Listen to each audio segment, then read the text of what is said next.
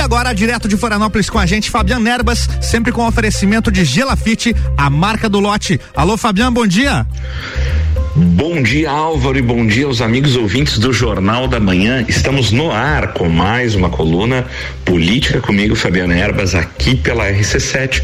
O nosso encontro marcado de todas as quintas-feiras, sempre iniciando às sete da manhã. Nós vamos até às sete trinta aí falando sobre tudo aquilo que foi notícia no mundo político nacional, estadual, municipal, tudo aquilo que foi polêmica, tudo aquilo que gerou realmente comentários aí na política nacional ao longo dessa última semana. E mais uma vez fatos e acontecimentos não faltam para a gente comentar.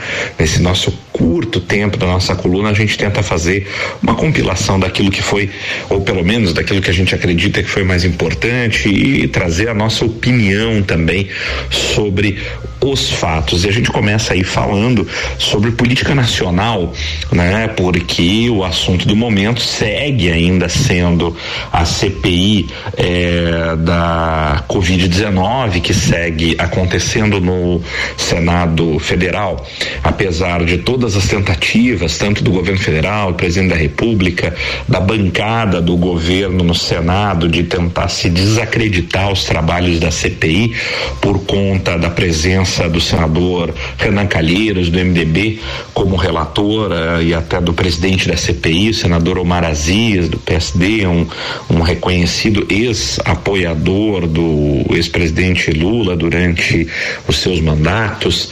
Enfim, apesar destas tentativas de descrédito da CPI, o fato é que, bem ou mal, a CPI continua sendo o assunto do momento, tanto pelo lado daqueles que apoiam a realização da mesma, quanto pelo lado do próprio governo, porque quando um determinado fato não tem relevância, você não dá bola.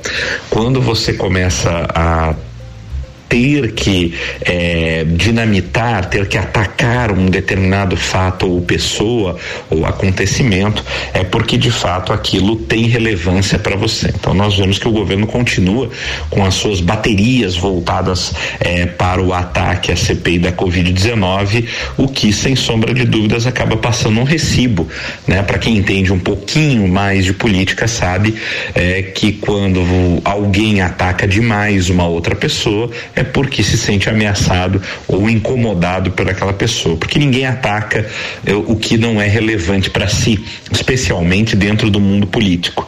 Isso é uma máxima que não tem erro. Então vocês podem ter certeza que se o governo federal, o presidente da República e seus apoiadores seguem atacando a CPI da Covid, é porque a CPI está incomodando o governo e porque aquilo tem sim relevância para o governo federal. Não fosse isso, ninguém do lado governista estaria dando a mínima para a CPI da Covid. Então, por todos os lados que se olha, a CPI realmente continua sendo o assunto do momento. E o fato é que nessa semana tivemos aí bate-boca na CPI, inclusive é, na sessão de ontem, né? Especialmente entre o presidente é, da CPI, o senador Omar Aziz, e o senador Girão, né? Senador governista, é, está um atrito começou fortemente entre uh, os senadores que apoiam o governo federal e os senadores ditos sejam de oposição ou independentes dentro da CPI, sempre com uma insistência forte dos senadores apoiadores do governo federal na tentativa de redirecionar o, a discussão da CPI é para a investigação dos governadores e prefeitos, especialmente prefeitos de capitais, com relação à destinação dos recursos eh, do governo federal para o combate à Covid-19 na área da saúde. E na sessão de ontem restou então um acordo, foi aprovada a convocação de pelo menos nove governadores de estado a depor na CPI da Covid-19, entre eles o governador Carlos Moisés de Santa Catarina e a vice-governadora Daniela Rainer. Serão convocados a serem ouvidos na CPI da Covid-19, além de outros oito governadores eh, brasileiros de diferentes estados do Brasil. Optou-se é, por ouvir os governadores contra os quais é, já há algum tipo de investigação é, instaurada por conta de é, possíveis desvios de recursos é, federais durante o combate à pandemia da Covid-19. Aqui em Santa Catarina, nós sabemos do famoso escândalo dos 33 milhões de reais com os respiradores fantasmas. Por isso que o governador catarinense estará presente junto com a vice-governadora, que afinal de contas assumiu pelo menos por duas oportunidades o, o governo do estado de Santa Catarina. E a sugestão, o requerimento de convocação tanto do governador quanto da vice-governadora de Santa Catarina foi protocolado pelo senador Jorginho Melo, do PL, né, que hoje faz parte da bancada, da liderança da bancada do governo eh, no Senado, que todos sabemos, já comentamos por aqui, almeja uma vaga ao sol aí como candidato ao governo do estado de Santa Catarina nas eleições de 22 e buscando aí ser ele o candidato entre aspas ungido, digamos assim, pelo presidente Jair Bolsonaro nas eleições do próximo ano, mas tem mais gente aí querendo esse posto, né? E a briga não vai ser muito fácil, inclusive vamos comentar sobre isso eh, no segundo bloco. Bem, o fato é que então vamos começar a ter na CPI da Covid-19 também a oitiva de governadores e tivemos uma discussão acirrada eh, entre o presidente da CPI, senador Omar Aziz, e o senador Girão por conta de uma cobrança que o senador fez eh, pela convocação eventual de prefeitos de capitais. E o senador Omar Aziz disse, claro, em alto e bom tom, que o senador Girão seria um oportunista, porque teria participado da reunião de lideranças, teria saído um acordo que convocariam primeiro governadores, deixando prefeitos para uma segunda oportunidade. É, a gente sabe que a política é assim mesmo e, e muitas coisas que acontecem em plenário, na verdade, são muitas vezes um grande teatro, infelizmente, lá no Congresso Nacional, onde cada um dos políticos que lá está, às vezes, acaba, dependendo do seu estilo, querendo, entre aspas, jogar para a torcida. Né? É, não raras vezes isso acontece.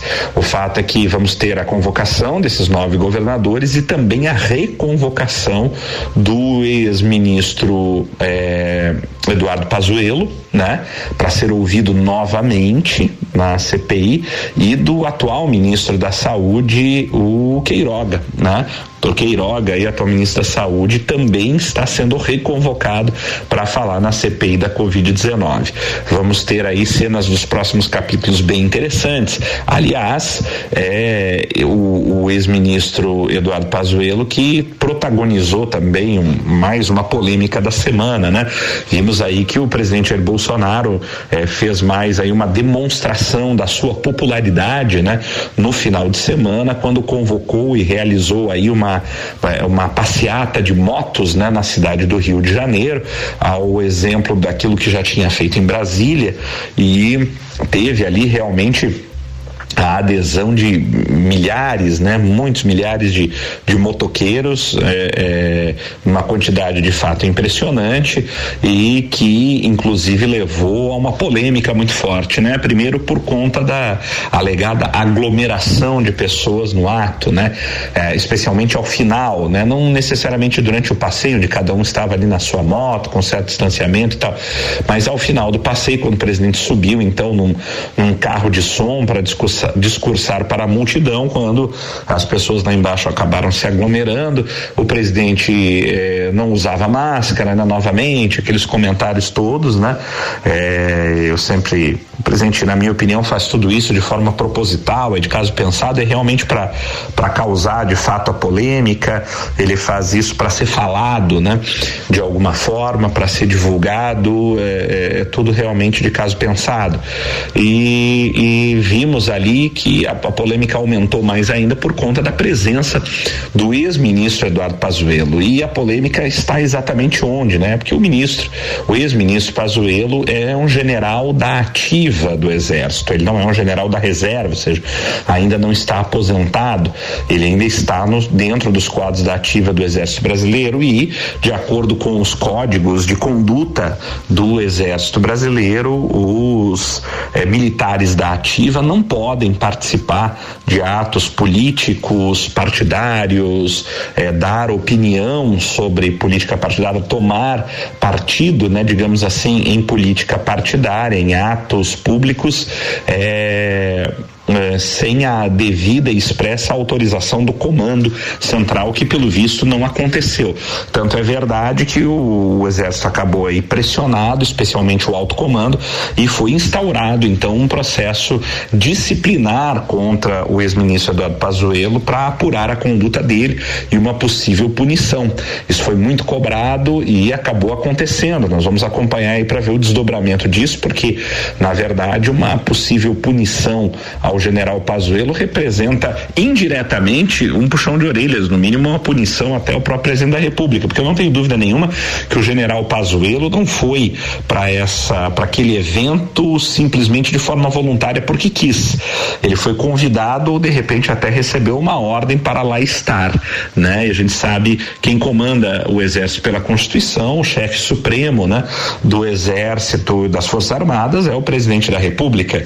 E o general general Pazuello, ex-ministro, teve até uma, um vídeo famoso aí que circulou e continua circulando pela internet, onde ele está em algum local, um apartamento, eu acho uma sacada, sentado ao lado do presidente Jair Bolsonaro, onde ele fez, é, é, falou a famosa frase que circula dizendo, ó, por aqui é muito simples, um manda e o outro obedece. Um manda apontando para o presidente e o outro obedece apontando para si mesmo, segundo o general Pazuello. Então, eu não tenho dúvida que ele estava lá é, obedecendo a ordens, né?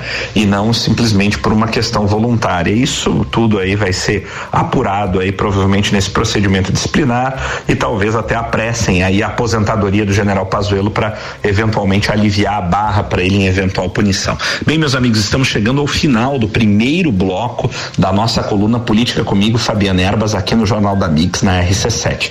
Não saia daí que a gente volta já já porque a gente tem muita coisa ainda para trazer e para discutir no nosso segundo bloco. Não saia daí, voltamos já já. RC7712, já já tem mais política com Fabian Nerbas e o oferecimento da Gelafite, a marca do lote.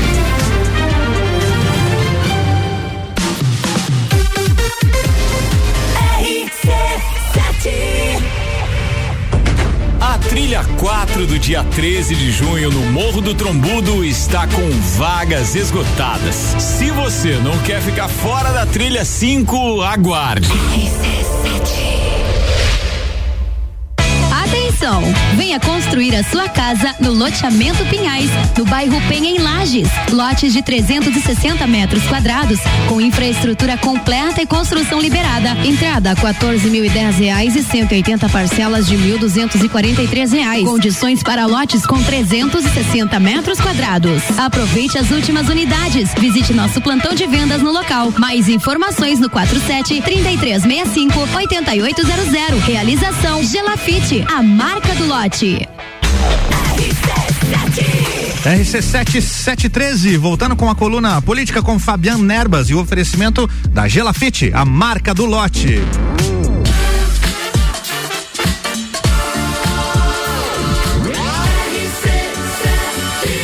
A número 1 um no seu rádio. Jornal da Manhã.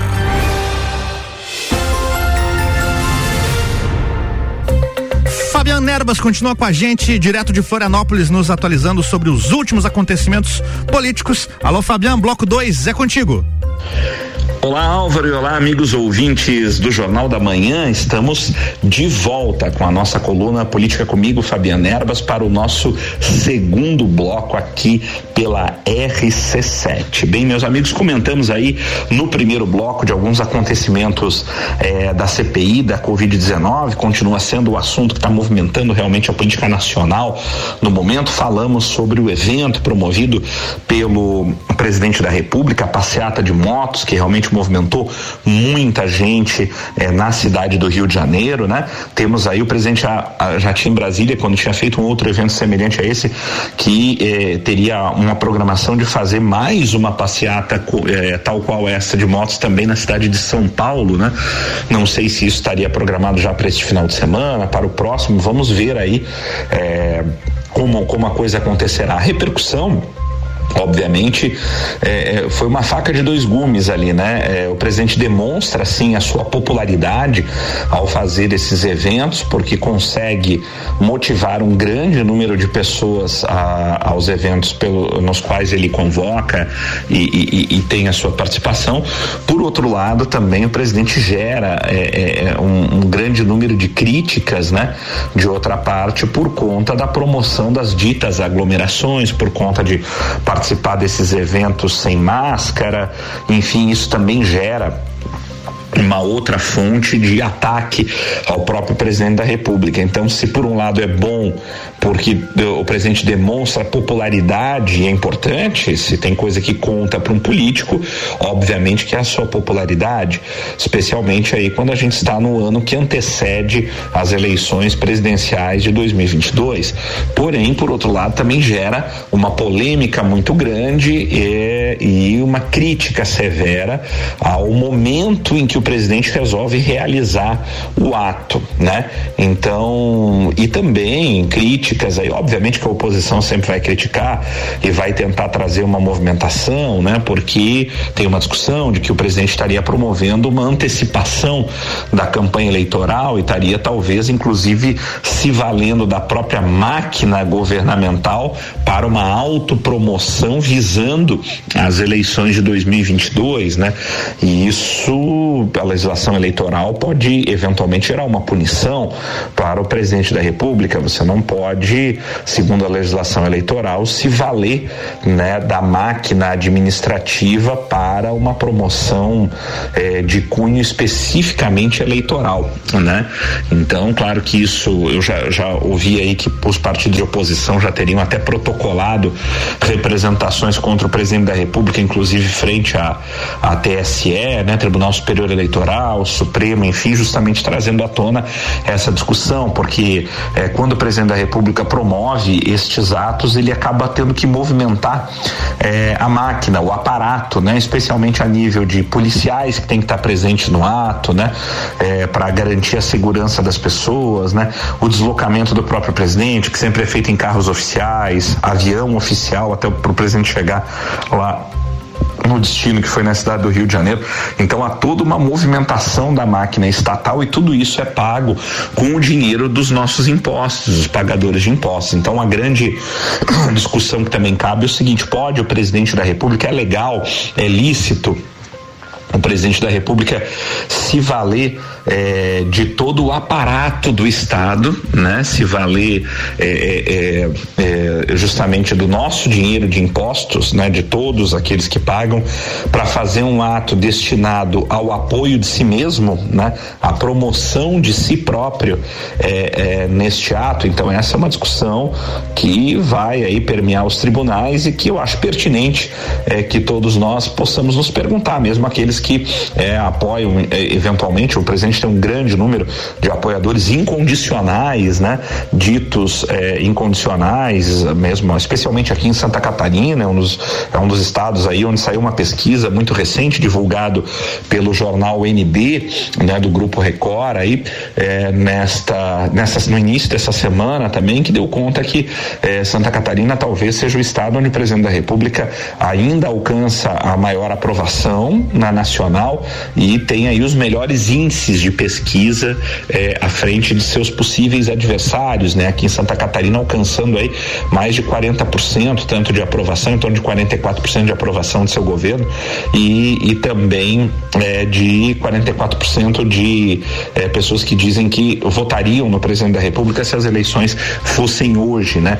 Mas mesmo assim é, é, é são raciocínios que valem a gente pensar mesmo para os apoiadores apoiadores ferrenhos do presidente se realmente é algo legal, lícito e moral que qualquer governante, seja ele quem for, se valha da máquina estatal e do dinheiro dos nossos impostos para fazer um ato de promoção de si mesmo, né? Algo a se pensar se realmente está correto, especialmente no momento em que a gente vive aí no meio de uma pandemia com, com uma necessidade de tantos cuidados impostos a, a todos nós aí na população em geral. É algo que fica a pergunta também é algo que eu acho que vale a reflexão, né? É, vamos, mas vamos em frente, além do, da questão da CPI da Covid, dos atos do presidente da República aí, nós estamos tendo movimentações, continuamos tendo movimentações estaduais, né? O governador Carlos Moisés começou a promover uma um, o que ele chama de café da manhã com o governador, né? Nesta semana ele promoveu o primeiro café da manhã com o governador com a bancada eh, do MDB na Assembleia Legislativa, né? O MDB tem nove deputados estaduais e um secretário, né? Que é também deputado estadual, está licenciado, eh, o deputado estadual Luiz Fernando Vampiro, né? Que é o atual secretário da Educação. Então o presidente, o, o governador do estado Carlos Moisés começou isso aí inédito, né? Veja bem, o governador está com dois anos e meio de mandato e pela primeira vez começa a efetivamente promover uma aproximação com a Assembleia Legislativa, é, mas também depois de dois processos de impeachment, né? Já não era sem tempo, né? É, e, e para tentar formar pela primeira vez uma bancada efetiva de apoio, né? Não se governa no sistema brasileiro, critique-se o sistema, faça o que quiser, né? Tá certo, tá errado, mas é o sistema que está na Constituição Nacional, né? E a Constituição é, é, de Santa Catarina reflete a Constituição Federal de 88, aonde a posição dos poderes, a divisão dos poderes é, é equitativa. E o presidente da República tem uma velha frase que diz: no Brasil o presidente pode muito, mas não pode tudo. E isso é refletido para os governos estaduais. Dentro do estado de Santa Catarina, o governador pode muito, mas não pode tudo, né? É, e isso é uma máxima. Tem que ser assim para que não haja concentração de poder poder em uma única pessoa, né? Em um único poder. Isso a história já provou que quando a concentração de poder é muito grande nas mãos de uma única pessoa, o ser humano ele tem uma tendência natural, infelizmente, de quando tem muito poder em suas mãos, de abusar do poder que lhe é dado.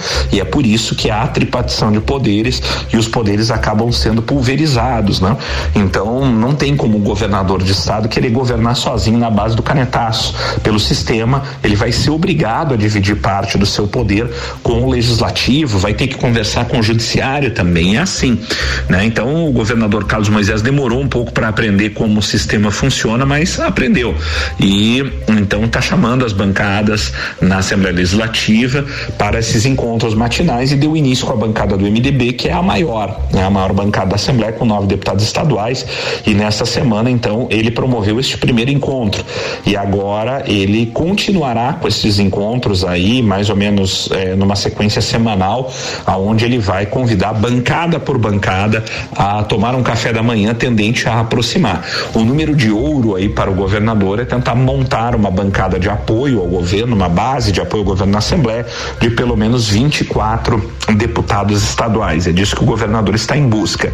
Esse primeiro encontro foi é, classificado como um encontro de sucesso.